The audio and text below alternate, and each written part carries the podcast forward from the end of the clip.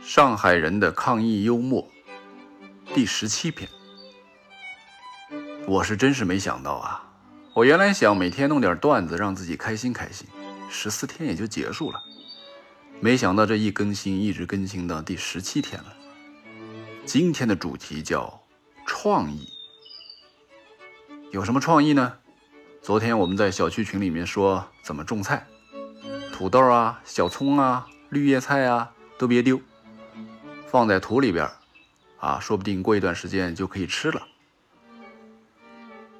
今天有一个人说，看完我们昨天的聊天啊，他爬了个楼嘛，全看完了。他说他有个想法，他打算呢把家里面一个恒温箱拿出来，他要孵小鸡。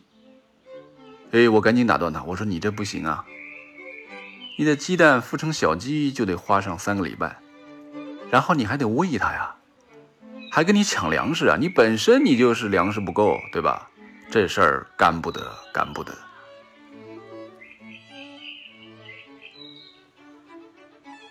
大家知道，今天整个上海做核酸，我们朋友圈里面就出现了很多非常有创意的人，拍了各种各样的图片，统一命名叫“清明上河图”，有创意。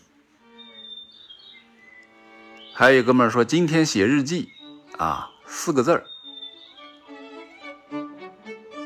核酸、阴、天气、晴、生财、圆、吃的喝的物资。缺，这不就是阴晴圆缺的很好的一个诠释嘛？有才。其实最令我们感动的还是全国各地都来支援上海，一起守护啊！尤其是解放军、武警啊都来了。所以啊，在这里要提醒那些以前啊对大白没有礼貌、动不动发脾气的人，大白们本来就很辛苦，对吧？我们一定要配合。以后再遇上大白的时候，千万不能这个表现的脾气暴躁，怎么怎么地。你面对的有可能是个武警啊，你得想清楚哦。我们其实急切的希望快一点的这个风控的日子结束啊！天天看着这些鸟啊、小猫啊，在在小区里面这个跑来跑去的啊，一会儿钻出去一下，一会儿又飞回来，多么羡慕啊！以前这个两天两天的真受不了，对吧？都有人说了个段子，说现在问什么时候解封，就相当于和一个谈了十年恋爱的渣男，你问他什么时候结婚，别问，问就是过两天。还有人回复说，这个不光是不结婚的问题，还时不时过来给你捅两下，捅出两道杠了再联系，这不好，这不好。当然，群里面也有闹笑话的。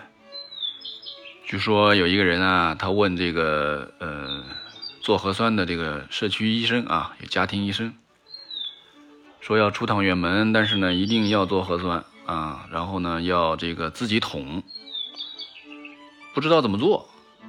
医生说：“你把棉签拔出来啊，在自己的鼻子里面这个捅下，旋转一周就可以了。”然后这哥们儿一听，我靠，来不及了，来不及了，主任，我转一天行不行啊？转一周，七天时间太长了。哎，这种理解力啊，你就在家老老实实待着吧。